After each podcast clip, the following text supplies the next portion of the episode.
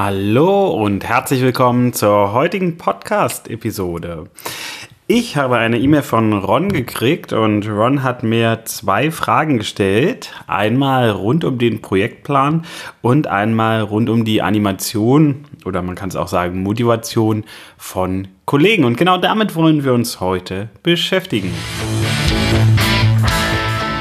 Projekte erfolgreich führen. Der Projektmanagement-Podcast von Benjamin Michels. Viel Spaß beim Zuhören.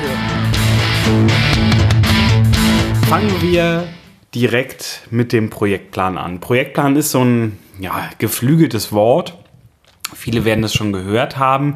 Die Vorstellungen darüber, was so ein Projektplan wirklich ist, differieren natürlich. Das heißt, der eine denkt, ein Projektplan wäre der Projektstrukturplan, der andere denkt, der Projektplan wäre der Projektablaufplan. Der nächste denkt, dass der Meilensteinplan ein Projektplan wäre. Aber was ist denn jetzt nun wirklich ein Projektplan? Beantworten kann ich die Frage auch nicht so richtig, weil es am Ende von der eigenen Interpretation abhängt. Aus methodischer Sicht haben wir natürlich alles drei. Wir haben den Projektstrukturplan, in dem können wir Arbeitspakete sehen, aber keine Termine. Wir haben den Meilensteinplan, in dem sehen wir große Termine, aber keine Arbeitspakete. Und wir haben den Ablaufplan, in dem sehen wir Arbeitspakete und Termine. Und jetzt können wir natürlich noch ähm, überlegen, vielleicht haben wir das Ganze als Netzplan oder wir haben es als Gantt-Diagramm. In der Praxis sehe ich deutlich öfter das Gantt-Diagramm. Ich würde sagen im Verhältnis von ungefähr ja, 95% Gantt-Diagramm, 5% Netzplan. Das liegt daran, weil Netzpläne in der Regel etwas komplizierter zu erstellen sind, auch etwas komplizierter zu lesen sind. Das heißt, das muss man schon gelernt haben, um das zu verstehen. Den meisten gelingt das nicht, während de facto jeder einen Balkenplan lesen kann, also einen typischen Gantt-Chart, weil der am Ende Anfang und Endzeitpunkt von einem Arbeitspaket zeigt und mir damit die Möglichkeit gibt, ganz leicht zu verstehen, was ich da eigentlich sehe und ganz leicht ähm, das auch anderen zeigen zu können, so dass andere es dann auch wiederum sehr, sehr gut verstehen. So, und Ron hat geschrieben, dass ähm, ein Projektplan das Herz eines Projektes ist. Und ähm, das bestätige und verneine ich. Das heißt, du als Projektleitung bist das Herz des Projekts. Der Projektplan ist am Ende nur eine Methode. Natürlich auf methodischer Ebene ist dieses Planungselement schon das Herz des Ganzen. Aber auf menschlicher Ebene bist du es. Und das dürfen wir bitte nie aus dem Blick verlieren, denn 80 Prozent Mensch 20% Projektmanagement. Das heißt, wir können durch Projektmanagement-Methoden schon sehr viel machen. Wir können damit schon ähm, super viel reißen in einem Projekt, immerhin 20%, vielleicht auch die wichtigen 20%, wer weiß das. Aber der menschliche Teil, diese 80%, sind noch viel, viel wichtiger. Da geht es viel mehr um Beziehungen, darum, dass jeder macht, was er soll oder wie du auch damit umgehst, dass diejenigen nicht machen, was sie sollen und das ist ja im Endeffekt Rons zweite Frage. Wie kann ich die Kollegen animieren, loszulegen? Wir gucken aber erstmal noch weiter in den Projektplan rein. Also was gehört für mich zu einem Minimal-Setting dazu? Zu einem Minimal-Setting für ein Projekt gehört für mich dazu, dass es entweder einen Projektstrukturplan oder einen Projektablaufplan, im besten Fall natürlich beides gibt. So, warum und warum sind die eigentlich unterschiedlich? Also grundsätzlich zeigen sie, wenn man jetzt mal die Terminlage rausnimmt, das gleiche. Sie zeigen nämlich alle Arbeitspakete unterteilt in Teilprojekte. Der Unterschied ist aber die Darstellung, denn der typische Projektstrukturplan ist in so einer ja, nennt sich Baumstruktur dargestellt. Das heißt, wir haben oben das Projekt, darunter teilen sich die, Arbeitspak äh, die Teilprojekte auf und in jedem Teilprojekt sind dann wieder Arbeitspakete und Teilaufgaben und in jeder Teilaufgabe sind dann die Arbeitspakete drin. So, also es fächert sich immer weiter auf wie so eine umgedrehte Baumkrone. Deswegen wird das auch Baumstruktur genannt. Und der Vorteil daran ist, es ist ja ein Strukturplan. Das heißt, er zeigt mir die Struktur des Projektes. Und an der Stelle kann ich nur sagen, dass Verständnis, Verstehen eine der wichtigsten Komponenten im Projektmanagement ist. Wenn ich mein Projekt nicht verstehe, dann werde ich es in der Regel auch nicht gut führen können.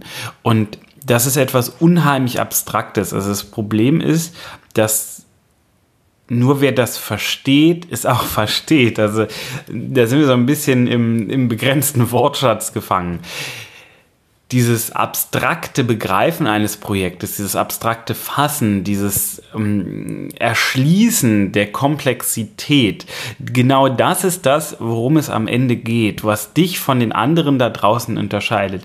Wenn du in der Lage bist, dieses komplexe Vorhaben, das Projekt so weit runterzubrechen, dass du verstehst, wie es in sich funktioniert, dann hast du es dann wirst du deiner Aufgabe als Projektleitung gerecht.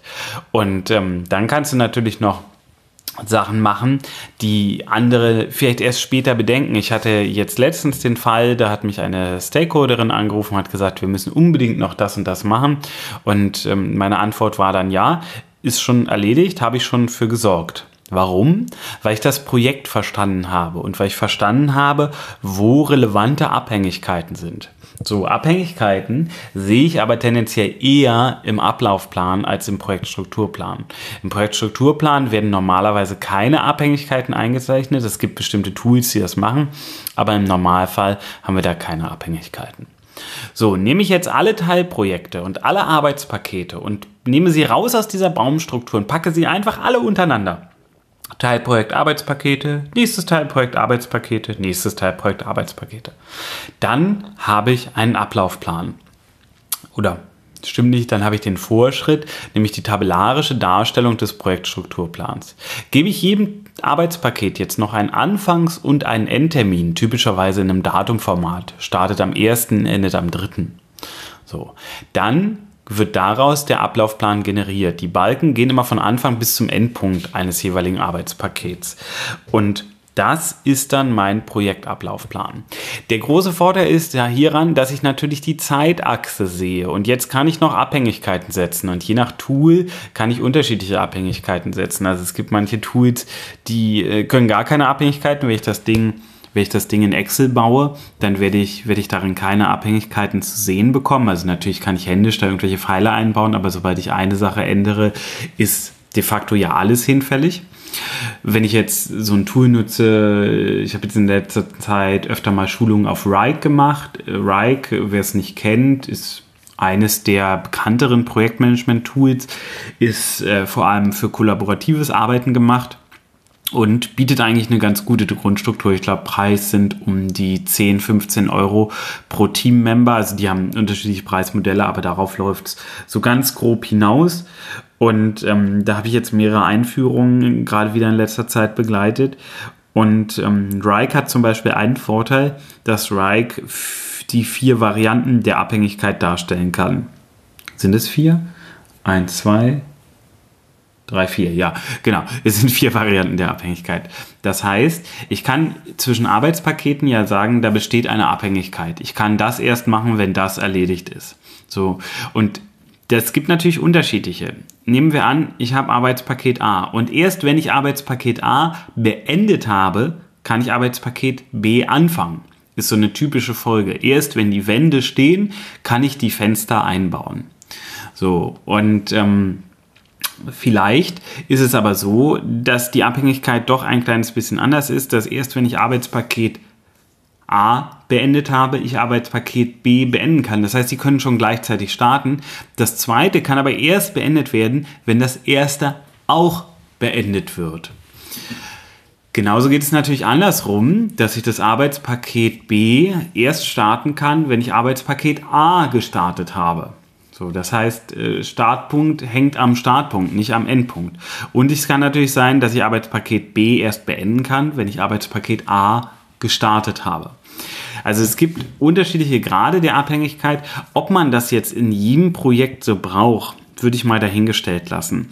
Das liegt ein bisschen daran, wie dringlich dieses Projekt ist. Also ich habe Projekte, die gehen über einen langen Zeitraum.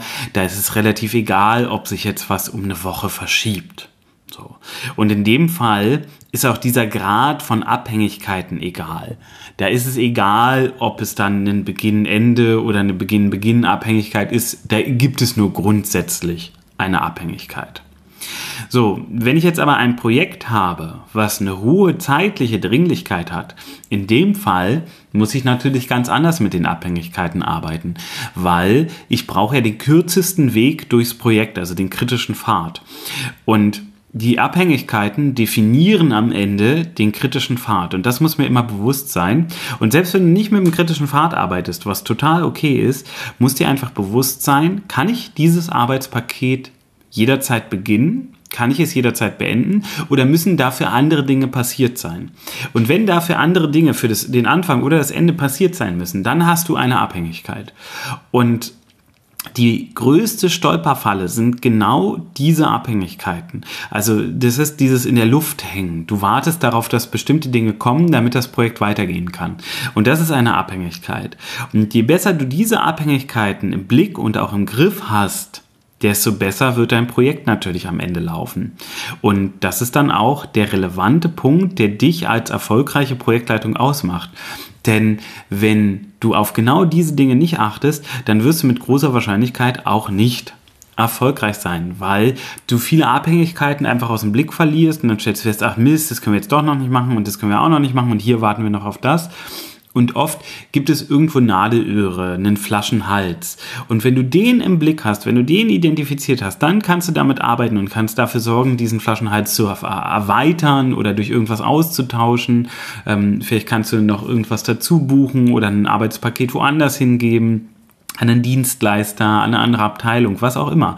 Aber du bist dieser Abhängigkeit bewusst und kannst aktiv damit arbeiten. Und rund um Abhängigkeiten kannst du dir immer die Frage stellen, was muss wann, durch wen, wie getan werden. Ich wiederhole nochmal, dass sich bei dir verankern kann. Was muss wann, durch wen, wie getan werden. Also im Grunde genommen kannst du einfach die W-Fragen durchgehen und erkennst damit die relevanten Abhängigkeiten. Und wenn du dir deinen Projektstruktur, äh, deinen Projektablaufplan ausdruckst oder irgendwo hinhängst oder was auch immer, dann nimmst du einen roten Edding und markierst die Abhängigkeiten. Und das sind die Punkte, an denen du arbeiten musst. Das sind die relevanten Parts. Und ähm, jetzt kann es natürlich sein, dass du mit Neulingen zusammenarbeitest, also mit Stakeholdern, die vielleicht noch nicht viel mit Projekten oder auch vielleicht nicht viel mit diesem Projekt zu tun haben. Und die musst du natürlich ins Projekt einführen und dafür braucht es genau diese Ablaufpläne. Denn auch die müssen wissen, was sie wann, wie zu tun haben. Oder vielleicht interessiert es sie auch, wer was, wann, wie zu tun hat. Und in dem Fall ist einfach der Ablaufplan eine gute Variante, um es den Leuten zu zeigen und zu erklären und zu sagen, gucken Sie mal hier, ähm, das Arbeitspaket, da sind Sie für zuständig, dann und dann. Das Wichtige ist bitte, dass du Ablaufpläne nicht von oben nach unten vorliest. Also nicht, wenn du es irgendwo vorstellst, jedes einzelne Arbeitspaket vorstellen und äh, das startet am ersten, das endet am dritten, das ist das nächste Arbeitspaket, das startet am vierten, endet am fünften. Dann fallen die Leute ohnmächtig vom Stuhl. Und das willst du nicht erschreckenderweise sind trotzdem ungefähr 30 Prozent aller Präsentationen so, dass der Ablaufplan von oben links nach unten rechts vorgelesen wird. Und äh, das ist natürlich ziemlich grausam. Und äh, so grausam wollen wir natürlich zu unseren Zuhörern nicht sein. Dementsprechend zeigst du in der Präsentation erstmal den gesamten Ablaufplan und dann legst du einen Fokus. Du hast ja für deine Präsentation ein Ziel und dieses Ziel musst du dir immer vor Augen führen. Willst du informieren? Willst du überzeugen? Willst du ein Commitment haben? Und ähm, deine Präsentation muss an diesem Ziel ausgerichtet sein. Und das heißt dann dementsprechend, dass du das hervorhebst im Ablaufplan, was dann für dieses Ziel auch relevant ist. Und jetzt greife ich mal die zweite Frage von Ron auf, das äh, Commitment im Endeffekt, also die Kollegen animieren loszulegen. Ich nenne das immer Commitment, weil im Grunde geht es um die Verbindung der Person zu den Arbeitspaketen, also zu der Aufgabe. Wie stark ist die Person committed, also wie stark ist sie bereit, sich zu involvieren, sich reinzubringen und da ist das ganz, ganz große Fragezeichen. Ich persönlich für meinen Teil mache es so, dass ich mit jedem einzeln spreche. Und wenn es ein Kickoff-Meeting gibt, dann habe ich vorher mit den Leuten gesprochen und habe mir vorher ihr Commitment abgeholt. Und dazu gehört zu erfahren, was motiviert sie eigentlich? Warum machen sie das? Und ähm, was begeistert sie vielleicht auch? Was interessiert sie? Und sobald ich das weiß, kann ich damit auch arbeiten und kann ihnen vielleicht auch Dinge zuschieben, zuschustern, ähm, bestimmte Aufgaben, die ihnen mehr Spaß machen oder kann ihren Nutzen stärker hervorheben. Aber wenn ich das nicht weiß, dann kann ich es auch nicht machen. Und wenn ich mir zehn, zehn äh, Stakeholder in ein Kickoff-Meeting reinlade, die alle Aufgaben übernehmen sollen, die alle Arbeitspakete übernehmen sollen und die wissen vorher nichts, dann wird das ein ziemlich bescheidenes Kickoff-Meeting. Das heißt, im besten Fall habe ich es mit den Einzelpersonen schon geklärt und stelle dann in dem großen Kickoff-Meeting ein gutes Gesamtklima her, wo alle nochmal offiziell auch ihr Commitment bekunden und sagen, ja, äh, unterstütze ich, bin ich dabei, übernehme ich meine Aufgaben. Klar wird so ein Kickoff-Meeting dann so ein bisschen zur Makulatur, jedenfalls wenn man es nicht richtig macht. Wenn man es richtig macht, wird es natürlich nochmal zu einer viel besseren Feinabstimmung, weil wir dann uns nicht auf die generelle Vorstellung des Projektes konzentrieren müssen, sondern wir können uns dann auf genau das konzentrieren, was zu tun ist. Wir können nämlich über die Abläufe sprechen, wir können über die Abhängigkeit sprechen, wer liefert wann was wie und das heißt, ich kann viel, viel detaillierter werden, wenn ich vorher schon mit den einzelnen Beteiligten gesprochen habe. So, also es ist der erste Schritt vom Animieren und Abholen und es ist natürlich ein Bearbeiten der einzelnen Person und herausfinden, warum sie jetzt vielleicht das nicht machen will oder auch nicht machen kann aus Ressourcengründen. Und dann muss ich vielleicht irgendwo die Ressource freikriegen. Muss ich Aufgaben weggeben von der Person oder muss ähm, vielleicht zu deren Führungskraft gehen, muss sagen, okay, die soll hier im Projekt mitarbeiten, ähm, bitte stell sie frei, gib die und die Aufgabe irgendwo anders hin, damit sie mir helfen kann. Das heißt, hier haben wir ganz viel Verhandlung. Also Projektmanagement ist auf jeden Fall Verhandlung, richtig, richtig viel Verhandlung auch, sehr viel latente Verhandlung, die man gar nicht so als Verhandlung wahrnimmt, ist es aber. Ähm, das heißt, ich werde auch noch mal ein paar Episoden zum Thema Verhandlungstechniken machen. Und nehmen wir an, jetzt sind die Leute committed und jetzt legen die los. Und ähm, dann kam der Nachsatz von Ron, ja, und wie schaffe ich es denn jetzt, dass sie sich an den Plan halten und nicht doch wieder das tun, was sie möchten? Meiner Meinung nach ist Projektleitung eine Mischung aus Dominanz und laissez-faire. Das heißt, ich habe einen Führungsstil, der ist ähm, teilweise sehr laissez-faire, also laufen lassen. Ich lasse Freiräume, lasse die Leute selbst ihre Dinge auf ihre Art und Weise machen. Man könnte auch sagen, es ist ein eher kooperativer Führungsstil. Das heißt, ähm, das Team kann mitentscheiden, wie wir den Weg gehen. Teilweise ist es aber auch sehr dominant, dass ich sage, nein, das muss so bis dann und dann erledigt werden.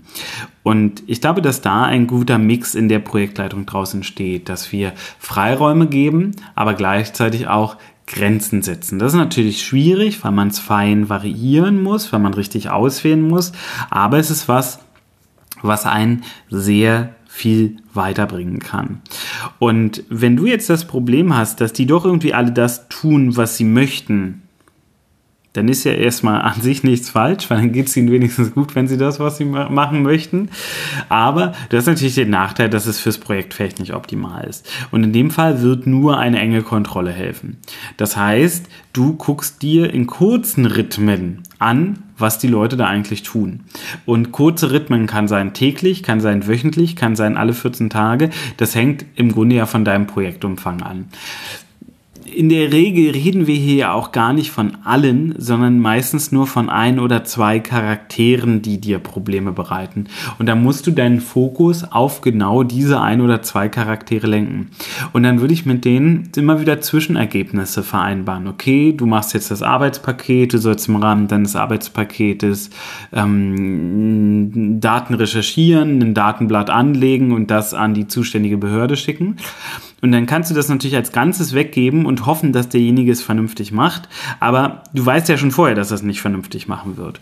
Und dann würde ich es auch genauso behandeln würde reingehen und würde sagen, okay, ähm, ich habe hier das Arbeitspaket, da wäre toll, wenn du es machst, würde ich gerne in drei Teile teilen. Der erste ist Datenrecherche. Nach der Datenrecherche gucken wir uns einmal gemeinsam die Daten ab, an, gucken, ob die passen, dann Datenblatt ausfüllen. Wenn das Datenblatt fertig ist, schickst du es mir nochmal, dann gucken wir es uns auch gemeinsam an und dann wird das Datenblatt an die Behörde geschickt von dir. So, jetzt kann es natürlich passieren, dass auch wenn du mit demjenigen das so vereinbart hast, er sich trotzdem nicht dran hält. Das ist aber nochmal ein ganz anderes Problem. Also hier haben wir im Endeffekt ein echtes, ähm, ja, schon ein echtes Mitarbeiterproblem mit echtem Führungsproblem auch. Das wird aber in den wenigsten Fällen so sein. Wenn du den Plan so runterbrichst mit einem Mitarbeiter, auch wenn du vielleicht nicht die direkte Führungskraft bist, dann wird es in den meisten Fällen funktionieren. Also hier haben wir schon so 80, 90 Prozent, die dadurch dann abgedeckt werden. Und die letzten 20 Prozent können natürlich auch eine harte Nuss sein, aber da muss dann unter Umständen die Folge sein, dass du der Person diese Art von Aufgaben nicht mehr gibst. Oder das ist die andere Variante, dass du explizit sagst, ähm, ja, ich mache das, aber ich kontrolliere den noch enger. Das heißt, du musst dann noch mehr Schranken und Brücken einbauen, sodass der gar nicht den nächsten Schritt alleine machen kann, weil er vielleicht gar nicht das Datenblatt hat und ihr das zusammen in einem Meeting ausfüllt oder ähm, weil die Ergebnisse, ähm, weil er die, die schickt und gar nicht den nächsten Schritt mit dem Datenblatt macht. Also an der Stelle muss man dann schon kreativ werden und sich sehr mit der Aufgabe auseinandersetzen. Aber grundsätzlich sei gesagt, ähm, wenn du willst, konkret wissen willst, was die Leute tun und konkret Einfluss darauf nehmen willst, dann musst du es auch konkret kontrollieren.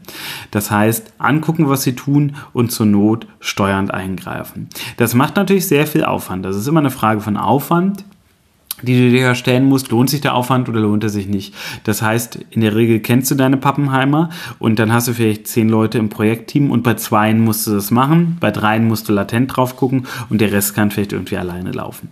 Vielleicht ist es auch ganz anders in deiner Projektwelt. Vielleicht sind es in deiner Projektwelt auch alle, die du stark kontrollieren musst. Dann ist das erstmal so. Also da sind die Projektwelten natürlich sehr, sehr unterschiedlich und es hängt davon ab, was du im Endeffekt machst. Also zusammengefasst sei nochmal gesagt, Kernelement ist schon in den Methoden der Projektplan. Der Projektplan kann natürlich der Projektstrukturplan oder der Projektablaufplan sein. Elementar daran sind die Abhängigkeiten, was, wann, wer und wie. Und dann geht es natürlich mit diesem Plan ins Kickoff-Meeting. Vorher hast du schon die Leute einzeln abgeholt, hast dir eben Commitment geholt und die sind dann auch motiviert loszulegen. Dann gibst du nochmal den Startschuss und dann lässt du je nach Bedarf eine engere oder weitere Kontrolle folgen. So oder so solltest du aber kontrollieren, auch in festen Rhythmen und ähm, vielleicht für den einen oder anderen auch in nicht so festen Rhythmen, damit äh, da keine Einstellung auf einen bestimmten Zeitpunkt stattfinden kann, sondern ein gewisser Dauerdruck erzeugt wird.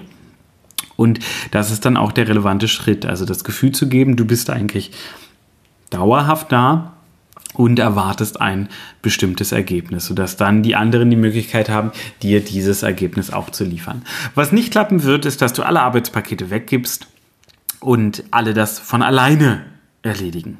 Das ist das Einzige, was nicht funktionieren wird. Das heißt, Projektleitung ist auch einmal die Aufgabe, selbst zu prüfen, selbst einzugreifen, selbst mit den Menschen zu reden, alles in dem Sinne selbst zu machen, dass du es verantwortest, dass du es kontrollieren musst. Und auch wenn du die einzelne Aufgabe nicht ausführst, musst du einen Blick dafür haben, wer macht es gerade, arbeitet er wirklich dran oder tut er nur so oder tut er vielleicht nicht einmal so und was kann im schlimmsten Fall passieren, wenn jetzt diese Aufgabe jetzt nicht erfüllt wird.